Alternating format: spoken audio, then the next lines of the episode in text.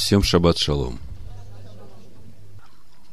Итак, у нас сегодня недельная глава Вайкра. У нас сегодня третья книга Моисея. И после бурных событий, которые происходили в книге Исход, книга Вайкра, она как бы замирает и со внешнего переходит на внутреннее. Скажите мне, чем закончилась последняя глава книги Исход Шмот? Амен. Слава Божия наполнила скиню. Но мы помним, что произошло до этого. Народ вышел из Египта, наполненный верой, э, как возлюбленная невеста за своим женихом, пошла в пустыню, даже не думая о себе. Эта любовь быстро кончилась, и через какое-то время начала думать о себе, начала роптать, возмущаться, искушать. И с того момента имея свободу уже от внешнего рабства, начинается процесс освобождения от этого внутреннего врага, от этого внутреннего фараона, который в первую очередь все ищет для себя. В массе Емереева ожесточила свое сердце, сказала, вообще Бог ли это был? Народ приходит к горе Харим на встречу со Всевышним – Бог говорит заповеди, народ соглашается, но просит, чтобы Бог сам не говорил с народом, просит, чтобы Моисей говорил. Бог и это принимает. Моисей поднимается на гору, получить разъяснение всех заповедей. Народ в это время делает золотого тельца.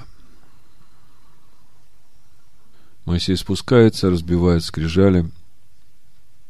Народ остается беззащитным, без своего Бога. И единственный, кто может защитить этот народ, это Моисей, который выносит скинию за стан и начинает молиться Всевышнему, поститься, взывать, просить прощения у Бога за народ. И происходит общение у Бога с Моисеем, и Бог слушает Моисея и делает все, как просит Моисей, обновляет завет с Моисеем, и по этому завету обещает ввести Моисея в покой, сделать его храмом Бога. И он сказал, что это я сделаю на глазах у всего народа, это будет благоговейно и почитаемо. И также он обещает, что и весь народ, всех, кто будет с Моисеем, он введет в этот покой. Поэтому, когда я смотрю на этот обновленный завет и на то, что в этом контексте делает Иешуа, я понимаю, что Бог исполняет то, что обещал Моисею. И потому он есть ходатай Нового Завета, как написано в послании Евреям 9.15, дабы вследствие смерти его призванные к вечному наследию получили обетованное, получив прощение от всех грехов, сделанных в Первом Завете. Но это коротко. И вот после всего этого, когда Моисей спускается со вторыми скрижалями, с обновленным заветом, Бог повелевает Моисею строить скинию по образу, который показал ему на горе. Народ начинает строить, построили скинию. Первого Ниссана поставили ее. Практически год уже проходит после исхода из Египта. Еще 15 дней не достает, если быть точным. То есть первого Ниссана была установлена скиния, сошел Дух Божий. И что дальше? –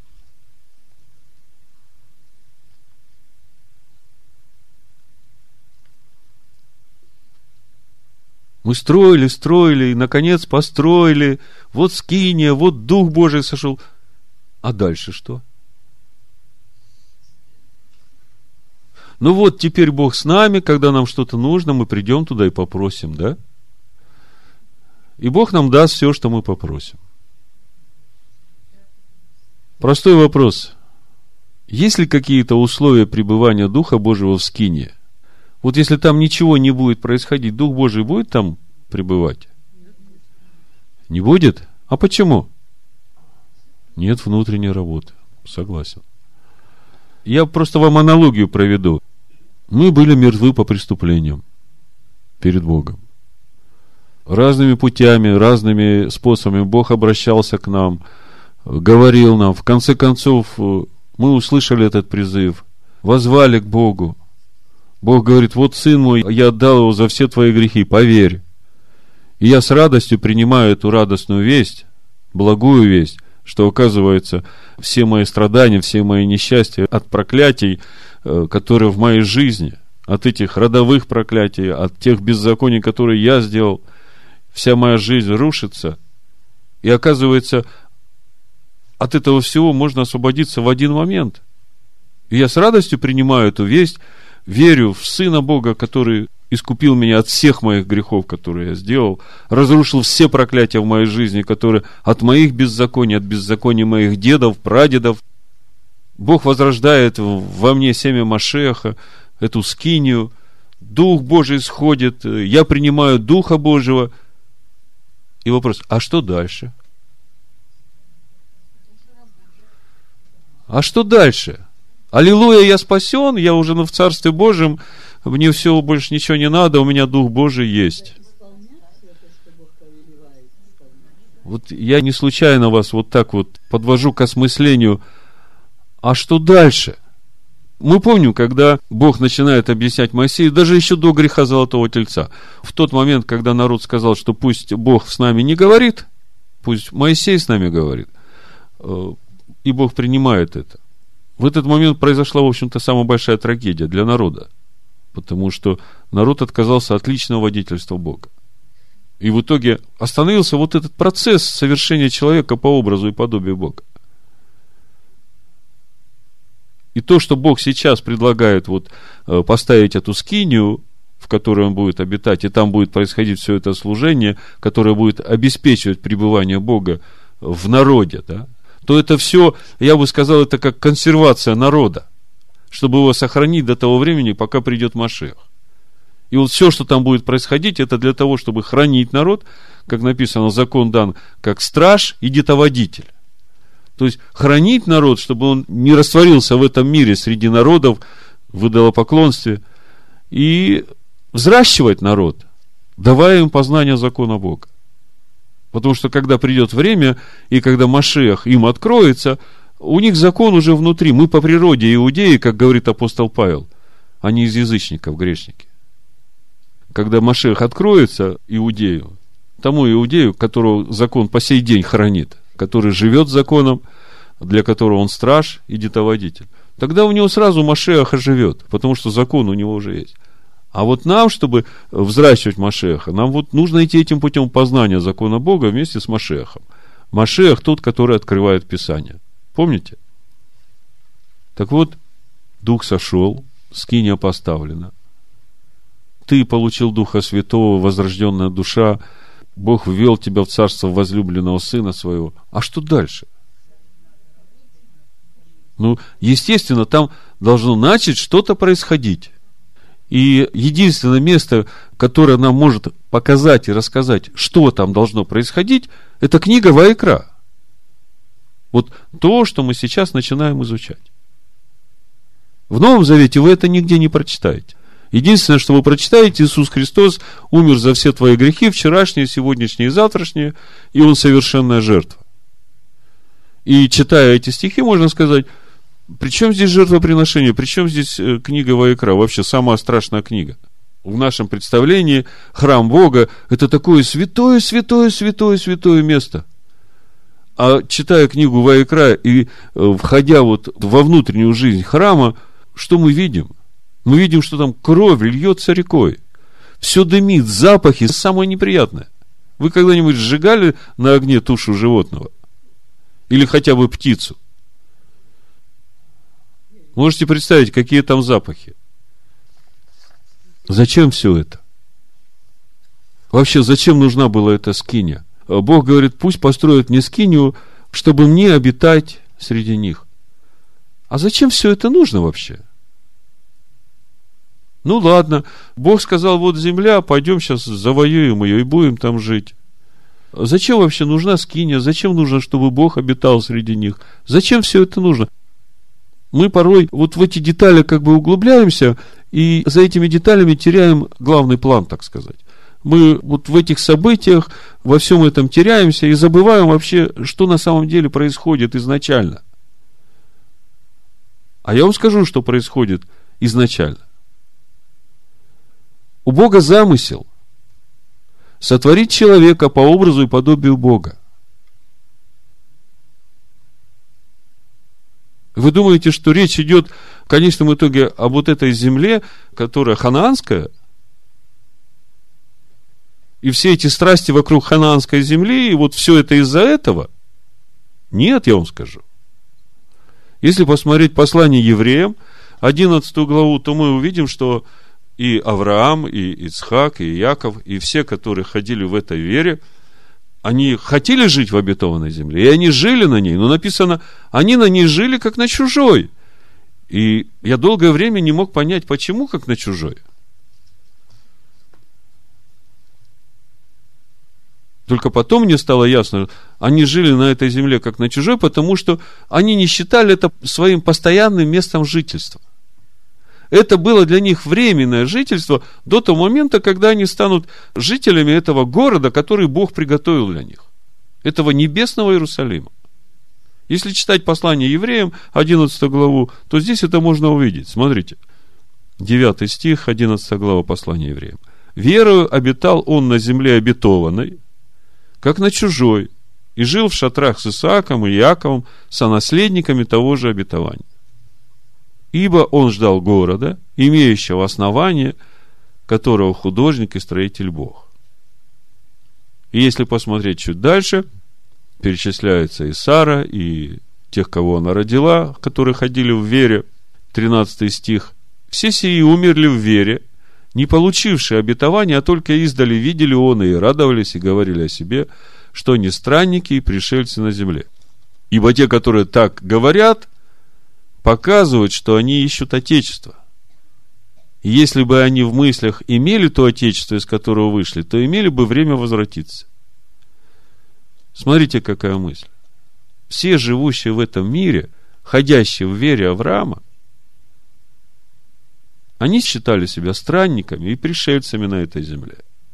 Они не считали эту землю вечным местом обитания для себя. Они стремились к лучшему, 16 стих, то есть к небесному. Посему и Бог не стыдится их, называя себя их Богом, ибо Он приготовил им город. То есть, конечная цель не вот эта обетованная земля ханаанская, которая в этом мире. А вот тот город, и когда мы смотрим на этот город, который сходит с небес, мы видим, что суть этого города – скиния Бога с человеком. В книге Откровения это можно увидеть. В 21 главе. Мы уже много раз читали, я не буду туда возвращаться. Я просто хочу акценты расставить. Скиния поставлена, слава Божия сошла. А что дальше? –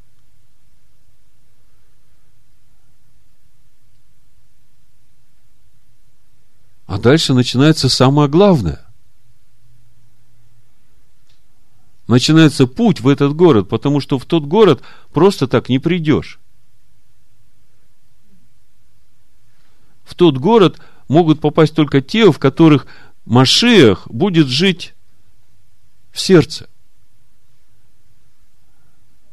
И чтобы он жил в сердце, надо пройти путь очищения своей души от вот этого фараона, от вот этого я, который хочет себе, полноту образа Сына Бога. Так вот, вся книга Вайкра, она как раз и говорит о том, как это делать. Давайте прочитаем несколько стихов. Конечно, речь идет не о животных. Мы изначально это понимаем что Богу все животные принадлежат, и ему жертвы животных не нужны. Но когда мы начинаем изучать уставы этих жертвоприношений, и за этими животными начинаем видеть свои животные души, то тогда начинаем понимать, каким образом и что, где и когда должно происходить в наших внутренних храмах, в наших душах, в наших сердцах, чтобы сохранить присутствие Духа Божьего в этом храме. Потому что если там ничего не будет происходить, или там будет происходить что-то не то из того, что Бог сказал, то последствия могут быть очень печальными. Вот совсем скоро-скоро мы будем читать про Надава и Авиуда, сыновей Аарона. казалось бы, самую малость сделали не так, как должно. Не свято отнеслись к тому, что свято. Вынесли трупы за стан. Первый и второй храм были разрушены. Именно потому, что не делалось то, что должно было делаться. Поэтому слава Богу, что храм поставлен, слава Божия сошла, но теперь надо быть очень внимательным, чтобы Дух Божий там пребывал, и заботиться о том, чтобы он всегда там пребывал. И как делать это? Вот книга Ваикра, книга Левит, она вся об этом. Я слушал проповедь прошлого года, свою проповедь, на вот эту недельную главу Ваикра. Я просто вас отправляю к этой проповеди, я не хочу повторяться. Прошлый год, 5772, да. У вас есть эта проповедь, она и на сайте есть. То есть все жертвоприношения, как и что приносить, когда, там все подробно рассказано. Я сегодня хочу остановиться на некоторых деталях вот этих жертвоприношений, а проповедь я назвал стихом из послания евреев, 13 стих, 13 глава, написано, «Итак, выйдем к нему за стан, нося его поругание». Что значит выйти за стан сегодня для нас? Что значит нести его поругание? Для чего все это? Чуть позже я об этом скажу, просто вот в духе у меня все время этот стих звучал, и я понимаю, что Бог хочет, чтобы мы сегодня говорили именно об этом. Но прежде чем я начну об этом говорить, коротко о сегодняшней недельной главе основные аспекты. Прочитаю э, несколько стихов из первой главы книги Левит. «И возвал Господь к Моисею и сказал ему из скини собрания, говоря, вот это возвал Ваикра. Слово Ваикра – это особенное в Писаниях, когда Бог говорит. Вот когда мы в книге Бытие читаем, в первой главе, в пятом стихе, «И назвал Бог свет днем, а тьму ночью», то там стоит слово Ваикра. И мы видим, что в этом Ваикра есть э, не просто обращение – вот слушай, я буду тебе сейчас говорить. Когда Бог говорит «Ваикра», то есть наделение какими-то функциями каких-то объектов. Да? То есть, вот смотрите, «Ваикра» – свет днем. То есть, Бог, значит, э, берет вот эту сущность того, чем является свет, и называет это день. То есть и теперь день несет вот это определение всего, что составляет сущность света. То есть наделение какой-то функцией вот этого термина. И вот э, книга Левита, она так вся называется, Ваикра. То есть все, что здесь мы будем читать, будет речь идти о наделении Богом какими-то функциями вот этих процессов, которые здесь будут происходить, через которые мы будем понимать те духовные процессы, которые должны происходить в человеке на этом пути совершения замысла Всевышнего, сотворим человека по образу и подобию Бога. Потому Вайкра. То есть все, что здесь происходит, это имеет очень глубокие духовные смыслы. Второй стих. «Объяви сынам Израилю и скажи им, когда кто из вас хочет принести жертву Господу, вот это из вас. Миха. Очень особенное слово. Это говорит не о том, что вот э, примерно собралось определенное количество людей, и Бог говорит, ну, кто там из вас хочет принести жертву, давайте вот э, шаг вперед, э, можете идти делать это, да. Речь не об этом. А вот это из вас, оно говорит о том, что тот, кто будет переносить жертву, он должен принести ее из себя. Часть себя. В этом смысле из вас. То есть, если кто хочет из себя принести жертву Всевышнему. Вот здесь об этом. Дальше написано, если жертва его есть всесожжение из крупного скота, пусть принесет ее мужского пола без порока. Что значит мужского пола? Если ты хочешь принести жертву из себя, то ты должен принести эту жертву мужского пола. Как это? Очень просто. Мужчина в доме – это глава, да? Он определяет, что и как будет. Это вот та самость человека, которая руководит, принимает главное решение его поступка. И неважно, мужчина это или женщина. Я в прошлом году там в этой же проповеди говорил про самость женщины, что у некоторых женщин эта самость покруче, чем у многих мужчин. Послушайте. Так вот, э, вот это именно мужское начало, то есть вот это квинтэссенция твоего «я», которая принимает главное решение. Вот это как раз и есть вот из себя мужское, то, что надо принести в жертву. Дальше написано. Пусть приведет ее к дверям скинии собрания, чтобы приобрести ему благоволение перед Господом, и возложит руки свою на голову жертвы всесожжения. Вся эта первая глава говорит о том, каким образом приносить жертву всесожжения. На иврите ула – жертва возвышения. Карбан ула, да. А карбан – это то, что соединяет человека со Всевышним. То есть, вся вот эта жертва всесожжения, которую мы берем из себя, свое мужское начало, и приносим это в жертву Господу, да, это то, что возвышает нашу душу и соединяет нас со Всевышним. Если перевести это на язык Нового Завета, я смотрю, вам уже скучно стало. Каким бы вы стихом охарактеризовали вот весь этот процесс, который здесь происходит? Скажите мне. Ну, самое простое это Матвея 10.39. Это у вас должно просто как точка отсчета. Давайте посмотрим Матвея 10.39, и вы сразу увидите всю суть того, о чем говорится в жертве всесожжения.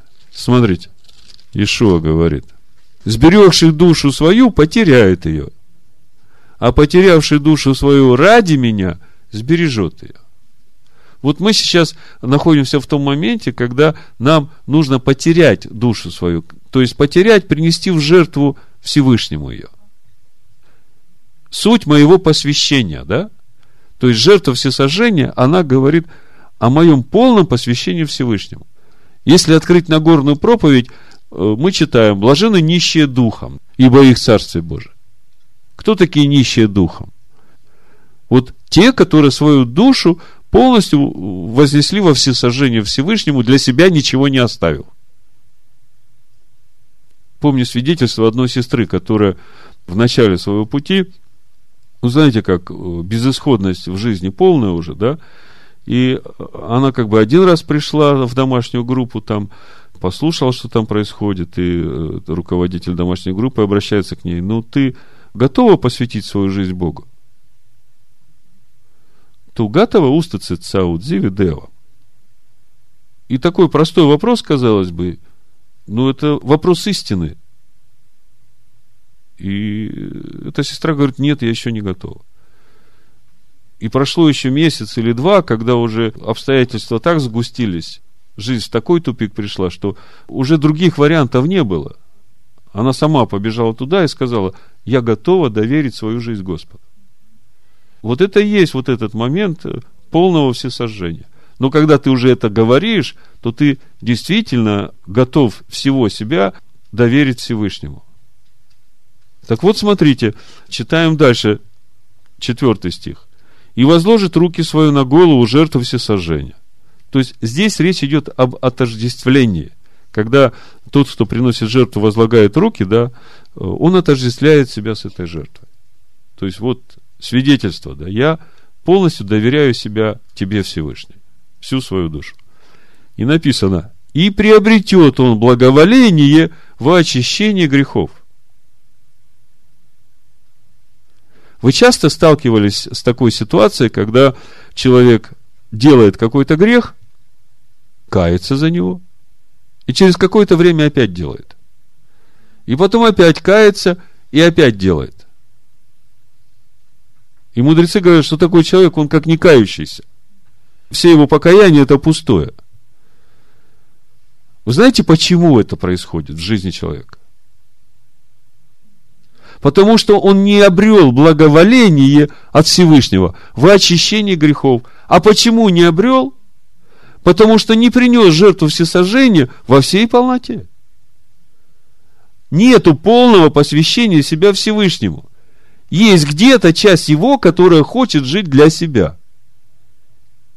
И тогда ты каешься, и опять делаешь то же самое. Каешься, и опять делаешь. То есть, сам свою жизнь превращаешь в кошмар. Если уж ты пришел к Богу, то у тебя нет вариантов.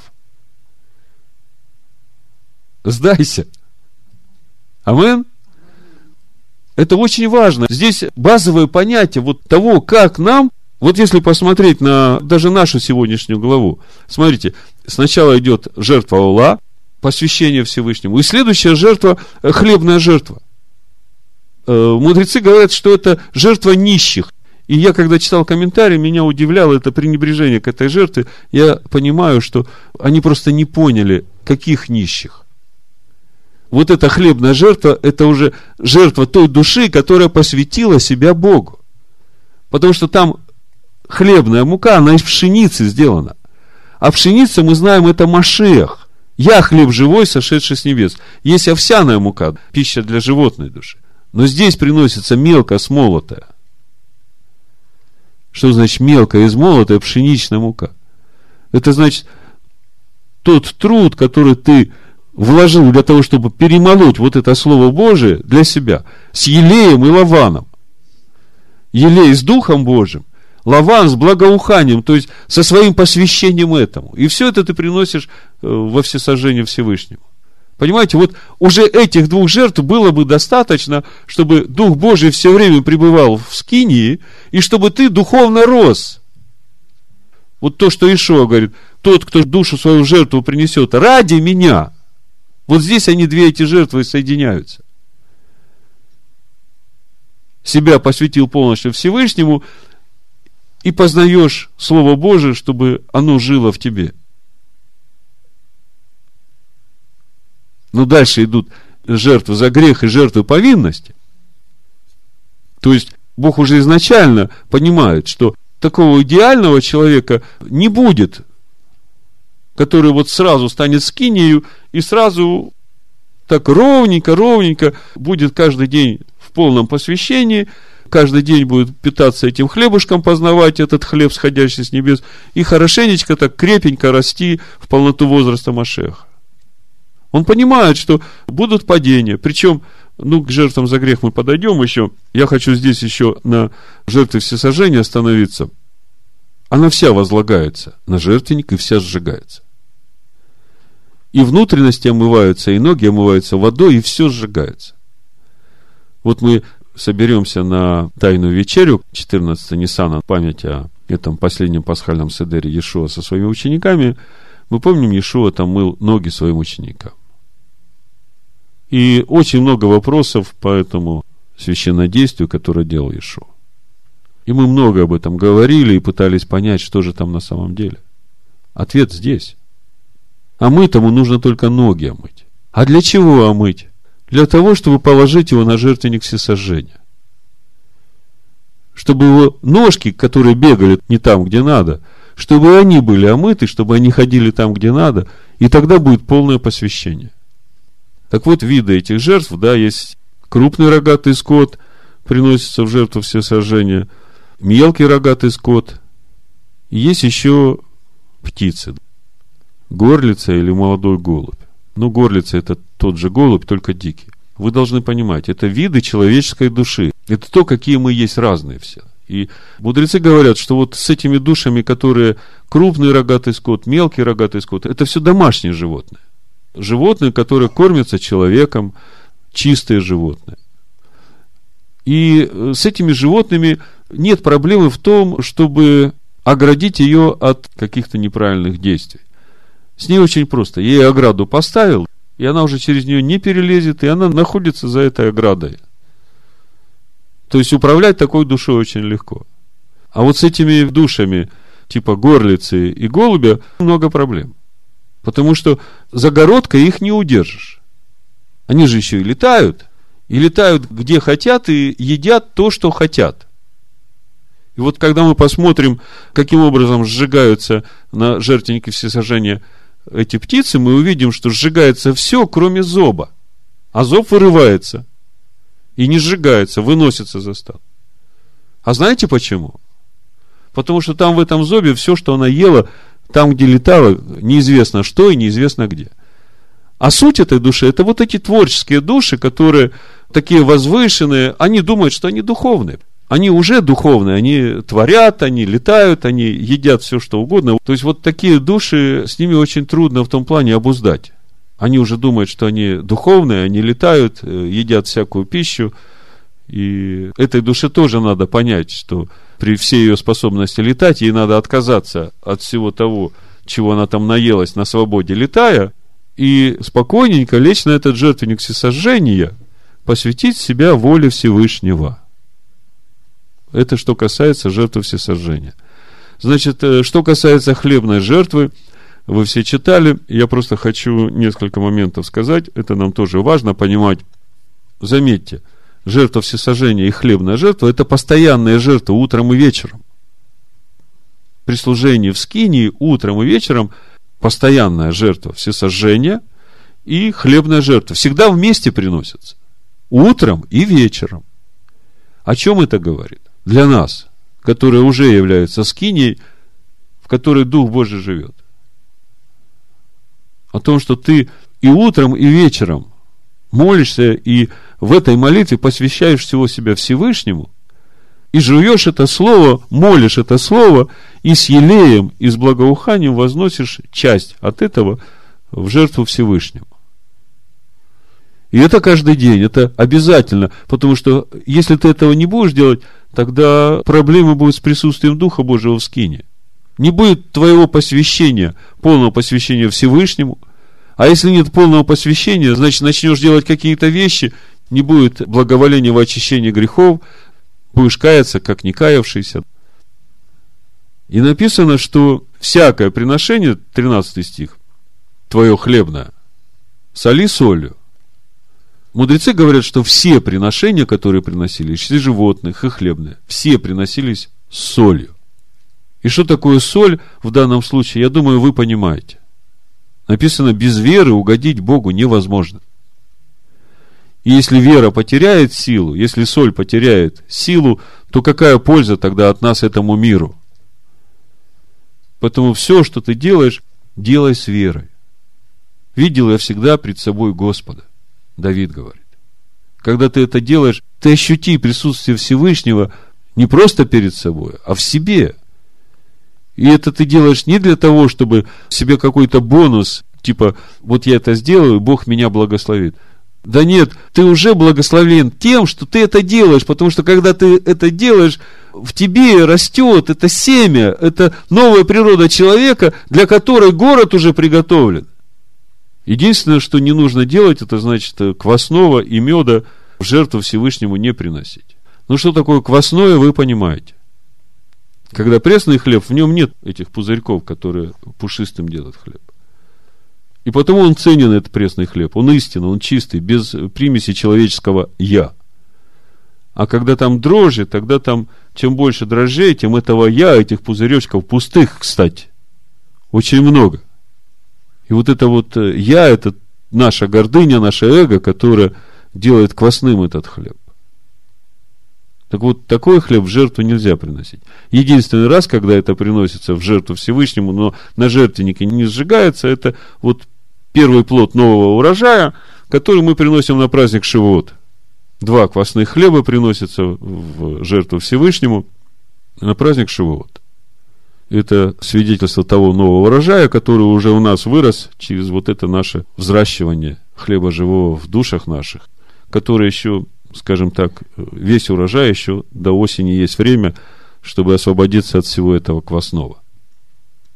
А если говорить о меде, почему мед нельзя приносить в жертву Богу, как начатки первых плодов, это можно приносить. А вот сжигать на жертвеннике это нельзя – что такое мед? Вот в моем понимании это Вот прошлый шаббат мы говорили 77-й псалом. Сейчас я открою. Это та лесть, которой мы льстим Богу своими устами, когда в сердце у нас еще этого нет, а мы как бы пытаемся выглядеть. А вот 36 стих, Псалом 77, ну, чуть раньше можно читать.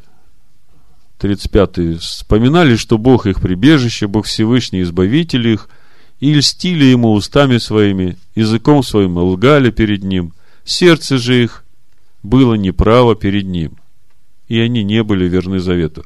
Вот это вот такое наше состояние перед Всевышним, вот это Богу не надо приносить. Это э, вот эта лесть типа меда, когда сердце твое неправо перед Всевышним. Я хочу напомнить, помните, как только Бог начал говорить об этих жертвах и о том, что три раза в год нужно приходить на праздник в Иерусалим для поклонения Всевышнему, в 23 главе книги Исход, там было сказано, не изливай крови моей жертвы на квасное. И это надо всегда помнить, что вот эти вот жертвы, которые сейчас мы разбираем, которые приносятся Всевышнему, ни в коем случае они не должны изливаться на квасное. Что такое квасное в нас? Если есть какой-то нераскаянный грех, если есть какая-то нечистота в сердце, если есть какая-то неверность, то оставь свою жертву у жертвенника. И пойди сначала разберись со всем этим, приведи свое сердце в порядок. И мы возвращаемся в книгу Левит. Следующая жертва мирная в третьей главе идет. Что такое мирная жертва? Как мудрецы говорят, эта жертва объединяет в себе жертвенник, священников и того, кто приносит. Потому что все получают от него пищу. То есть, это жертва единения, служения Всевышнему. Приносится она в знак благодарности от сердца, по желанию, когда ты хочешь поблагодарить Всевышнего за все то хорошее, что Он делает для тебя. И дальше идут жертвы за грех, и вот именно здесь, в 4 главе, мы читаем, что жертва за грех, если согрешит первосвященник, по ошибке. Речь не идет о умышленных грехах. Речь идет о грехах по ошибке. И если народ совершит по ошибке, то жертва, которая приносится за грех и первосвященника, и народа, она сжигается за станом. Ну, давайте прочитаем. Ну, понятно, что наш первосвященник Машех Ишо, он не согрешает.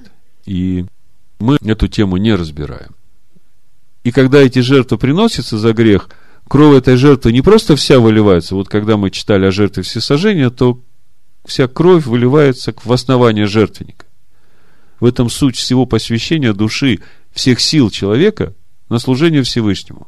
Кровь – это та жизненная сила, которая в нашем теле есть которую мы можем использовать эту жизненную силу для удовлетворения своих прихотей, или же мы можем ее посвящать на служение Всевышнему. И вот когда мы это все выливаем в основание жертвенника, мы свидетельствуем, что мы всю свою жизненную силу, она же не наша, в общем-то, это то, что Бог нам дает. Мы все это посвящаем на служение Всевышнему. Так вот, часть этой крови берется священником, когда речь идет о грехе народа, вносится во святилище и кропится перед завесой. Я на этом моменте а, останавливаюсь чуть подробнее, потому что подхожу к теме проповеди сегодняшней. Давайте откроем послание евреям, просто чтобы вы понимали, что все, что происходит в Новом Завете, оно происходит именно по тем уставам, по тем законам, которые Бог определил в своем слове, в Торе Моисея.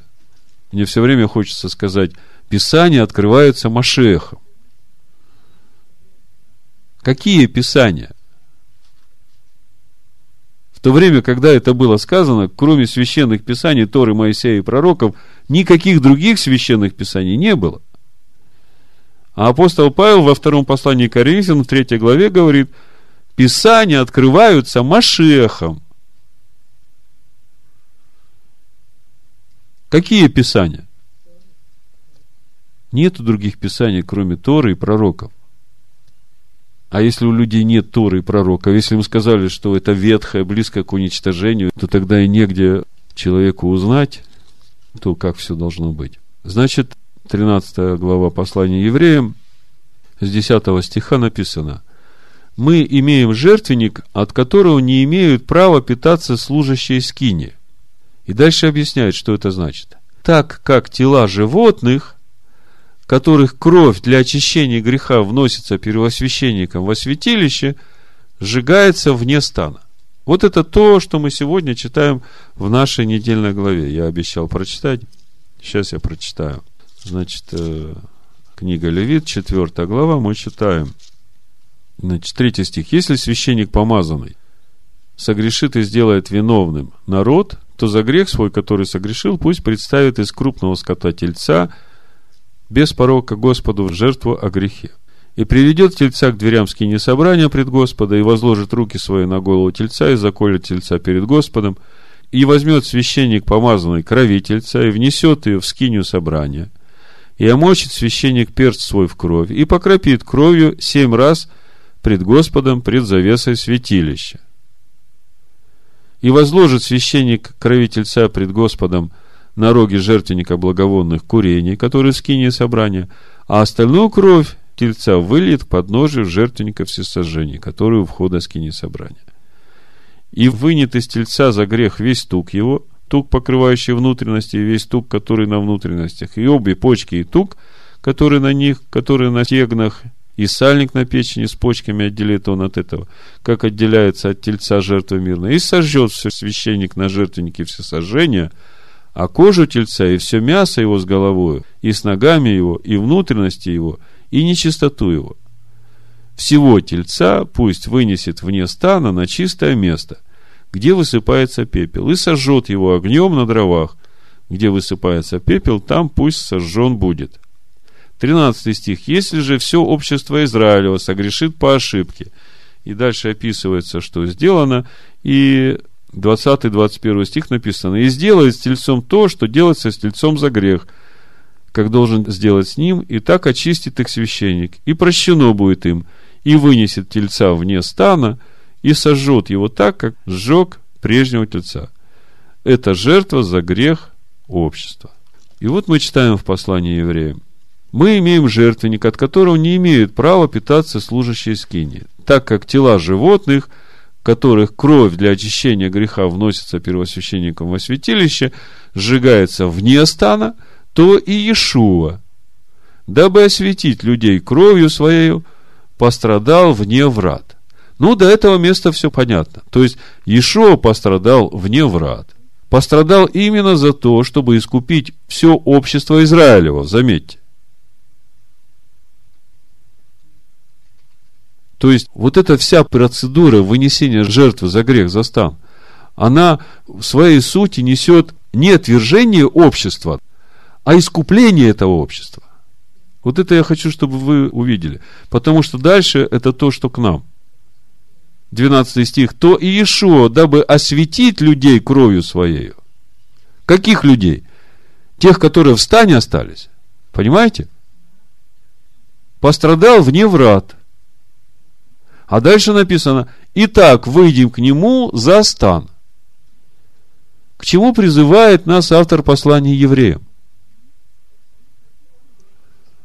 Я хочу, чтобы мы прочувствовали вот суть этого призыва. Итак, выйдем к нему за стан.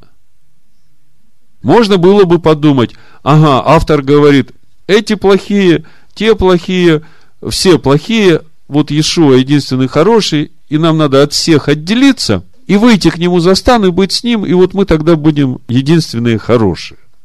Об этом ли говорит автор послания? Или же автор послания хочет нам сказать, что мы должны выйти за стан, неся его поругание так же, как он нес? Для чего? Для того, чтобы своей жизнью и своей смертью осветить тех, которые находятся все еще в этом стане в заблуждении. Я хочу немножко раскрыть эту тему на совершенно конкретных примерах. То, что я понимаю, не случайно предстало пред моими глазами на этой неделе. Но первый материал, который мне попался на этой неделе, который меня заинтересовал, это лекция Равина, о войне Гога и Магога. И как бы мотивация э, Равина очень понятная и благородная. Он беспокоится о том, что евреи все меньше и меньше заботятся о хранении законов Торы, о вере отцов, все больше и больше растворяются среди народов, и это его беспокоит, и он вот этими лекциями пытается мотивировать евреев вернуться к вере своих отцов. Но то, как он это делает, я категорически не могу принять. К примеру, на фоне всей той темы, которую он раскрывает о войне Гога и Магога, он говорит, нам главное сохранить свой народ. Два совета, как это можно сделать. Первый совет – дайте взятку Богу. Он говорит, да, мудрецы говорят, что Бог принимает взятки. Посмотрите на служение Роша Шана, вы это увидите. Ну, пообещайте Богу хотя бы свечи зажигать, ну, не когда уже солнце село, а перед заходом солнца. Ну, или пообещайте Богу, что не будете есть свинину. Вы знаете, Богу такие взятки нравятся, и Он услышит, значит, и сохранит вас от этого. И я, когда слушал, мне грустно становилось. Я могу однозначно сказать, Бог взяток не берет. А если ты посвятишь свою жизнь Богу, то это благословение для тебя. И вот сегодняшняя недельная глава Ваикра говорит о том, как это сделать. Это не Богу нужно, это человеку нужно. Вторая позиция тоже. Я вот думаю, как можно, вот человек имеет познание Торы, равин, чудесный человек, он и образованный, и добрый, но само понятие Бога, он говорит, если у вас есть какая-то нужда, и вы хотите, чтобы Бог исполнил вашу нужду, то найдите какого-нибудь еврея, у которого есть точно такая же нужда. И начните за него молиться так же, как э, вот если бы вы молились за то, чтобы ваша нужда исполнилась. Если вы будете всем сердцем молиться, Бог ответит на вашу молитву и выполнит эту нужду этого человека. Но секрет, знаете, в чем? В том, что когда начнет исполняться эта молитва, ответ на молитву, то он начнет исполнять ее через вас, потому что вы же молились, и значит, вы получите первым. То есть, вот эта вся подача, она в корне корыстная. Коростью ты ничего не получишь от Бога. Ему ненавистны такие мотивации. Я понимаю, что намерение хорошее, но к Богу совсем другой подход. Во-первых, Богу ничего не надо. И ты ничего не прибавишь ничего не убавишь от Бога, будешь ты слушаться Его заповедям или не будешь. Будешь ты всем сердцем Ему служить или не будешь. Это не Богу надо, это тебе надо. И неважно, еврей ты или не еврей. И я понимаю, что им без Машеха тяжело, природу Бога прочувствовать. Но нельзя же так корыстно истолковывать свои взаимоотношения с Богом. Да и в конце концов, речь идет не о сохранении нашей человеческой жизни, которая в этом мире. Речь идет о сохранении нашей жизни, которая вечности принадлежит. О нашей принадлежности к городу, который Бог приготовил. Об этом речь идет. С самого начала Писания, если кто еще не понял. Это один стан, из которого мы должны выйти к Машеху, неся его поругание так же, как он нес. Для того, чтобы своей жизнью и своей смертью осветить тех, которые находятся все еще в этом стане в заблуждении. Потому что если мы не покажем истинный образ Машеха, то никто и не увидит ни тот стан, ни другой. Я несколько слов о другом стане значит, э, ко мне попадает информация о книге, которую написал кандидат исторических наук, доцент. Книга называется «Измена в Ватикане» или «Заговор против христианства». Вот-вот, буквально, э, может, несколько дней назад вышла эта книга, самый горячий материал в контексте всех этих событий, которые сейчас происходят с перевыборами римского папы, и всех там закулисных, невидимых миру вещей, которые там происходят. И слушая э, вот все, что она говорила, она как бы презентовала свою книгу, но вот э, та позиция, с которой она все это оценивает, та платформа, на которой она сама стоит, она православная. И она свято верит, что вера православная на сегодняшний день самая чистая вера, не искаженная и самая правильная. И э, среди этих э, основ ее веры, значит, очень негативное отношение ко всему иудейскому, к талмудическому иудаизму, конкретная цитата. Машех, которые ждут иудеи, это антихрист, говорит, что Иисус Христос пришел и отменил все законы иудейские, он пришел и сказал, что все люди должны любить друг друга. И вот она искренне и свято верит, что Единственное, что нам нужно, любить друг друга. И относиться с любовью друг к другу. Понимаете, вот как бы в конечном итоге желания благие, но она просто не знает, как этого достичь. Она не понимает, что сам по себе Машех это и есть закон Бога. Она его антихристом называет. И она не понимает, что душевная любовь, та, которую она понимает как любовь, она не спасет мир. И ее, значит, беспокоит вот то, что происходит сейчас в Риме, как она назвала книгу, измена в Ватикане, заговор против христианства. И то, как она описывает этот заговор, все, что там происходит, вы знаете, очень все здраво. По ее понятиям, вот эта политика глобализма, это вот те, которые хотят господствовать над всем миром, они сейчас вот подминают под себя всю католическую церковь. И она говорит, что вот, вот эта измена уже произошла в Ватикане, да? Но нам-то, православным, надо объединиться, чтобы с нами этого не произошло. Мы единственные, которые еще можем э, противостать этой политике глобализации. А суть этой политики глобализации, за ней кто стоит? Зверь стоит. Это тот, который хочет всех чипировать и всем говорить, когда и что и кому делать. И если ты чуть-чуть свободомыслишь, то тебя сразу надо нейтрализовать. Тебе отключают твою карточку, и ты не сможешь ни покупать, ни продавать, ни есть, ни пить. Понимаете? И она переживает, она рассказывает в этой книге о тех механизмах, которые были задействованы для того, чтобы дискредитировать вот этот святейший престол римского папу. Вот этот оплот христианства. А римская церковь, она же считается матерью всех церквей, да? И вот она как бы переживает за это все, и она призывает всех православных объединиться, ну как-то противостать вот этому процессу глобализации, вот этому разрушению основ христианской веры. И я, слушая ее, я понимал, вот он еще один стан искренних человеков, которые как бы по-своему хотят людям добра и понимают, что без Бога жить плохо. И поэтому я говорю, что тема моей сегодняшней проповеди – выйдем за стан, неся его поругание. Понимаете, если люди не увидят истинный образ Машеха и истинный путь спасения, то они все погибнут. Но они это увидят только глядя на нас, а мы являемся тем самым главным врагом и зверя, и самой блудницы. Вот несколько мест Писания, что значит нести его поругание. Иешуа говорит о себе и о своих учениках. Иоанна 15 глава с 18 стиха. Если мир вас ненавидит, знайте, что меня прежде вас возненавидел.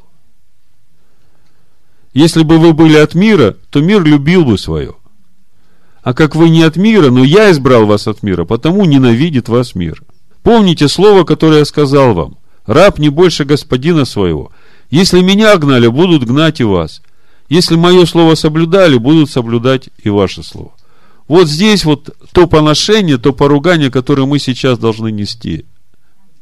Те, которые искренне ищут Бога, они увидят от Бога это учение или нет. И они станут на этот путь.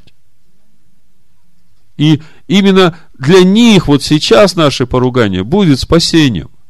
Так же, как Иешуа умер, выйдя за стан, неся поругание, чтобы своей кровью осветить этот стан. Помните Моисей, когда вынес скинию за стан?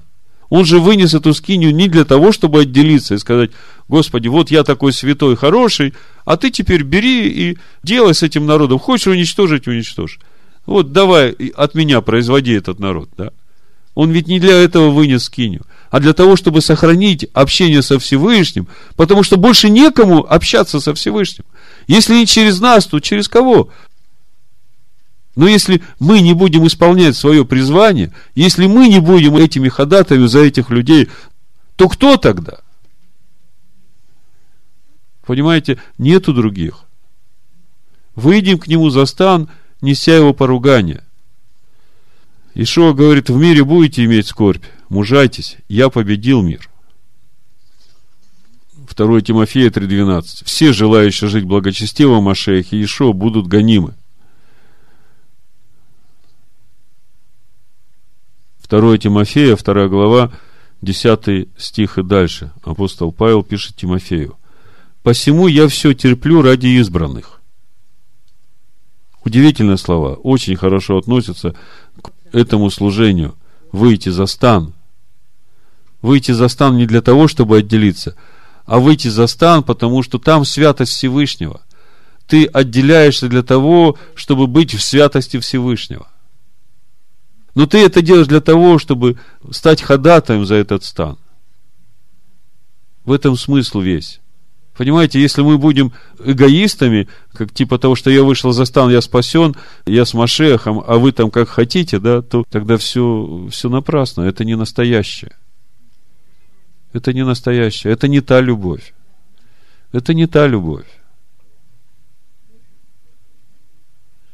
Вот если ты выходишь за стан, вот чтобы стать ходатаем за этот стан, тогда начнет любовь течь через тебя, когда ты понимаешь, что и те люди нуждаются в спасении, и эти люди нуждаются в спасении, и их всех обманули, и они находятся в заблуждении. Вот это и есть та любовь, которая течет через тебя. Речь идет о том, чтобы сохранить образ Бога невидимого в своем сердце, образ Машеха, эту скинию Бога с человеком. Посему я все терплю ради избранных, дабы и они получили спасение у Машеха Иешуа с вечной славой. Апостол Павел пишет Тимофею во втором послании, второй главе, десятом стихе. Вот оно служение вышедших за стан. Я терплю это ради избранных, чтобы и они получили спасение. Верно слово. Если мы с Ним умерли, то с Ним и живем. Если терпим, то с Ним и царствовать будем. Если отречемся, то и Он отречется от нас.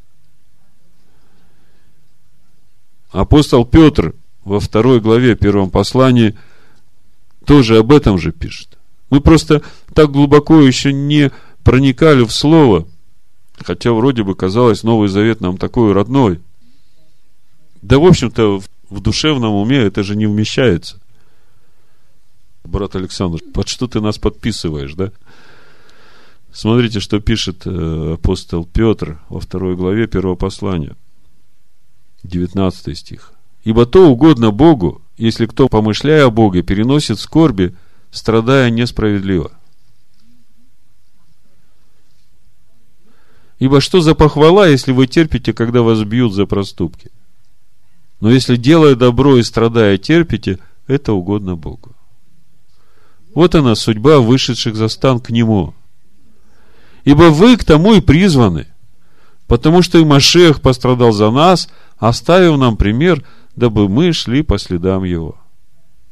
Поймите, если мы не сохраним образ нашего учителя, если мы не будем свидетелем Машеха, то в мире не будет больше свидетелей Ему. И люди не увидят этот путь истины и не спасутся. А Ишуа сказал своим ученикам, идите и делайте учеников из всех народов. И когда мы говорим о пути ученичества, вот если сегодня у, у среднестатистического христианина спросить, ты считаешь себя учеником Иешуа Амашех? Думаете, считает? Да, ну вот э, смотрите, что Ишуа говорит об ученичестве. Лука 14 глава. Да и в других местах тоже. Ну, суть. 25 стиха. С ним шло множество народа. И он, обратившись, сказал им, если кто приходит ко мне и не возненавидит отца свою матери, жены и детей, братьев и сестер, а при том и самой жизни своей, тот не может быть моим учеником. И кто не несет креста своего уйдет за мной, не может быть моим учеником. Что значит возненавидеть жизнь свою? Мы сегодня говорили. Это жертва аула, жертва всесожжения. С этого все начинается. Не для себя жить, а для Него. Доверить свою жизнь Всевышнему. Тут с этого начинается ученичество. кто не несет креста своего, уйдет за мной. То есть, можно идти за ним и не нести креста его. И это не тот крестный ход, когда по Виа де Роса там с крестом прошли паломники. Это именно тот путь, на котором ты умерщвляешь свое «я», прихоти своей души, для того, чтобы принять волю Божию. Вот что значит каждый день нести крест Его и следовать за Ним. Это именно тот путь, на котором мы приобретаем Его природу. Вот кто не идет этим путем, тот не его ученик. В 33 стихе. Так и всякий из вас, кто не отрешится от всего, что имеет, не может быть моим учеником. Соль – добрая вещь. Но если соль потеряет силу, чем исправить ее? Вот критерии его ученичества даны. Если спросить у сегодняшнего христианина, ты считаешь себя вот учеником, ты подходишь под эти критерии? Ну, крест, как они понимали, и как я понимаю, это болезнь ли там, еще какие-то, да, крест. Крест это, они понимают, что это скорби, о которых Петр говорит, заслуженные. Да, вот они чувствуют, и я не знаю, тоже не понимала. Это ж не понимание, в неведении находится. То есть их научили тому, что все страдания в их жизни, которые приходят за то, что они не несут поистине креста Христова, это и есть тот крест Христов, который они несут, да. Но кругом обман, и причем хитрый. Понимаете, вот этот вот зверь, он... э, ну, надо же вот так придумать, да, что вот Машех, которого ждут э, иудеи, это антихрист. Это же как бы взгляд такой очень эсхатологически правильный, потому что если ты хочешь все души в ад загнать, да, всех украсть, убить и погубить, то лучше девиза не придумаешь. Значит, тот Машех, который учит э, жить по закону Бога с праведностью, превосходящей праведность книжников и фарисеев, это антихрист. Такой нам не нужен. Нам нужен такой Иисус Христос, который отменил все законы, который учит просто любить друг друга. Вот он гомосексуалист, люби его. Вот он убийца, люби его. И в итоге упали народы в яму, которую выкопали. Об этом все написано. Но есть еще возможность услышать, есть еще возможность обратиться.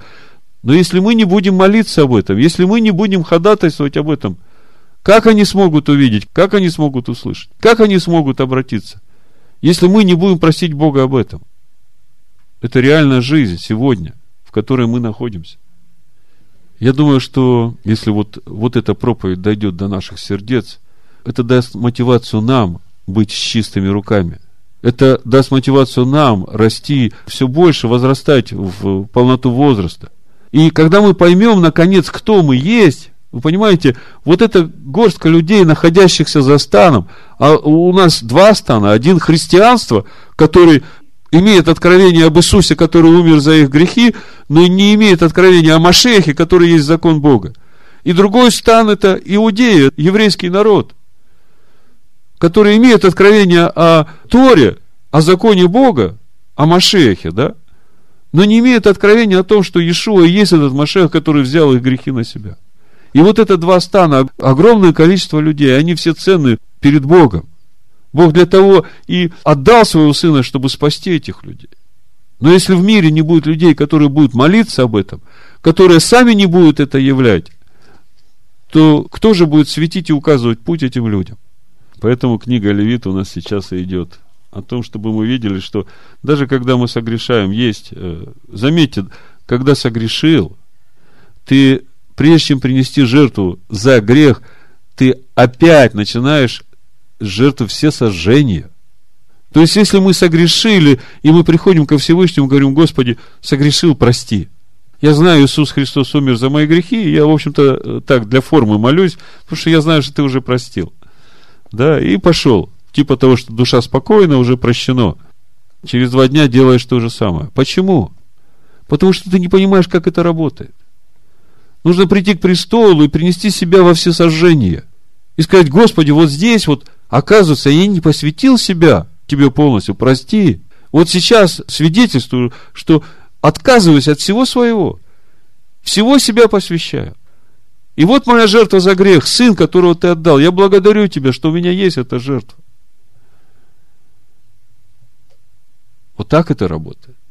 Вот тогда все работает. Тогда Бог говорит, да, конечно, я сам хочу, чтобы ты был свободен от всего этого. Но вы сами понимаете, что весь путь в пустыне не было воды, не было еды, было жарко. Все это Бог делал для того, чтобы показать нам, что в сердце нашем. Помните, Второзаконие, 8 глава. Хорошо, давайте на этом мы остановимся. Еще раз прочитаю послание евреям, 13 главу, и вы теперь увидите, что это не просто обращение, это в этих стихах все служение, служение призванных. Так как тела животных, которых кровь для очищения греха вносится первосвященником во святилище, сжигается вне стана, то Иешуа, дабы осветить людей, кровью своей пострадал вне врат – Итак, выйдем к нему за стан, неся его поругание. Ибо не имеем здесь постоянного града, но ищем будущего. Другими словами, если ищешь того града, который Бог приготовил для любящих его, града, который с верой ожидал Авраам, Ицхак и Яков – то нет другого пути, как выйти за стан к Нему, неся Его поругание. Отец, мы приходим к Тебе в имени Машеха Иешуа и благодарим Тебя за Сына Твоего, который взял на себя все наши грехи и вынес все это за стан, дабы осветить свой народ. И мы теперь понимаем то, чего Ты ожидаешь от нас. И мы благодарны Тебе за это понимание. Помоги нам, Господи, быть достойными свидетелями Сына Твоего, этим светом, который светит и все видят, этой солью, которая имеет силу. Помоги нам устоять в этом. Помоги нам возрастать в этом. Пусть Твой народ, Господи, из всех этих станов услышит Твой призыв и выйдет из этого Вавилона. Молимся и просим Тебя в имени Машеха Ишуа. Дай желание Твоему народу выходить из этого Вавилона. Во имя Машеха Ишуа просим Тебя и благодарим. Аминь.